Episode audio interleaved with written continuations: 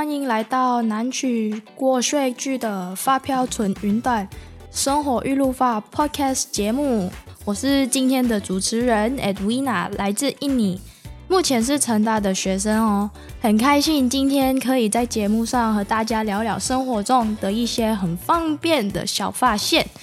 今天很开心邀请到两位朋友一起来聊天。Katie 德七跟大家做个自我介绍吧。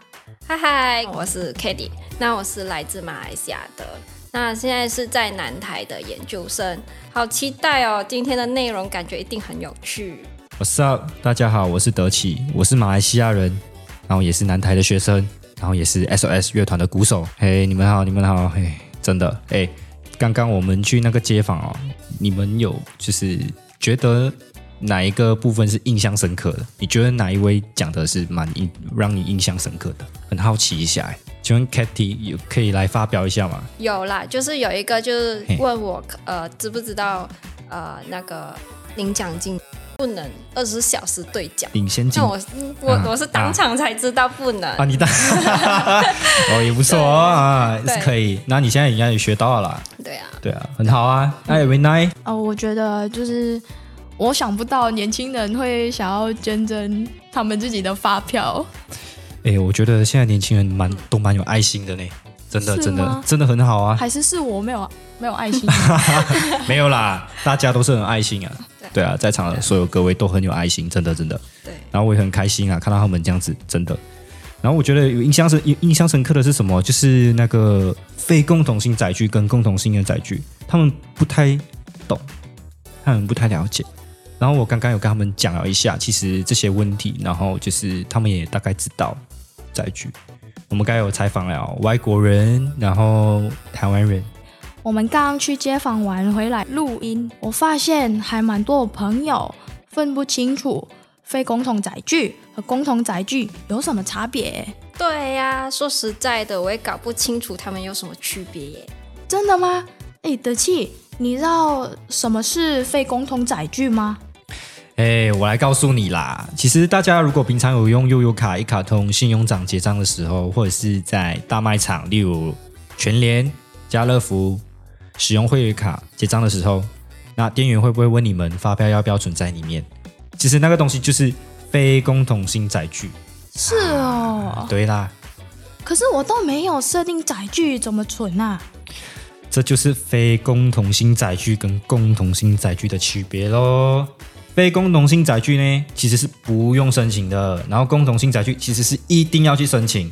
哈，只要呢，OK，我现在来讲非共同性载具。好，那其实呢，你只要你使用相关卡片，就像悠游卡，哈，一卡通这样子，或是你到商店成为会员的消费，其实就自然是一个载具，可以让你去使用。但是它因为它是跟着卡片还有那个会员账号，所以你呢是没有办法集中查询管理各载具所储存的云端发票。但是呢，其实它是可以归户哦。哈，还有呢，还有一个点很重要一个点，就是公共事业呢，跟随着你的缴交费用时会产生一个一次性的变动载具，所以每次缴费缴费啦都会有不同，所以这个归户呢就是会比较麻烦。哇，还有归户哦？那归户是要做什么的啊？是要让发票回家吗？哎，艾维娜，你说的对哦，其实就是把云端发票集中在一起，然后将各种载具做绑定。说白一点，就是指定某一个手机条码当做户账，然后再把各种载具呢归到它的下面。然后，如果你其实有多个手机条码，或者是你有拥有，例如就是跨境电商电子邮件载具，或者是会员载具，或者是电子票证，再或者是信用卡等载具，其实归户呢，就是你管理各种载具的意思。哈嗯，哈，有点晕呢。我们印尼没有这个东西。德气，能不能再教教我们非共同载具是怎么归户啊？好啦，这个归户呢，其实会比较麻烦。好，那其实没有办法，一个动作就全部归户完成。其实呢，我们是要将其他载具归户到共同性载具，依据不同的载具而有不同的方式。就是按按理来说，按理悠游卡来说，可以到便利商店多媒体事务机，就是 iBond，简单来讲进行归户，或者是我们可以在事务机查询悠游卡内码之后，再统一发票兑奖 APP，再或者是财政部电子发票整合平台进行归户。信用卡嘞就比较简单，也是在上面说的 APP 或者是平台进行归户就可以了。再来至于网购电商的部分，就是必须根据每一家电商提供的归户方式进行归户。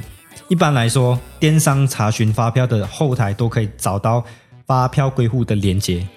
另外，另外听好啊，有一个比较特别的是跨境电商电子邮件载具，就是像你在 Apple 或者是 Google Play、Agoda、Netflix 购买境外所服务所所有的载具，也是可以在上面所说的 APP 及平台归户啊。哦，似懂非懂哎，那德庆你好厉害哦！你是去哪里学到这么多东西？还好啦，简单不了，就是去财政部的电子发票整合平台那边有一大堆的东西可以详细帮你解说啊！哇，今天真的非常感谢德气为我们带来这么精彩的分享。Katie 今天应该也收获满满哦，相信各位听众也感受到。政府陆续推新的制度，就是希望国家更进步。对呀、啊，外国人在台湾也可以感受到台湾的热情哎，真的谢谢台湾，Thank you 台湾。真的，嗯、我们都好幸福哦。今天时间差不多啦，我们下次再见，拜拜，拜拜。拜拜。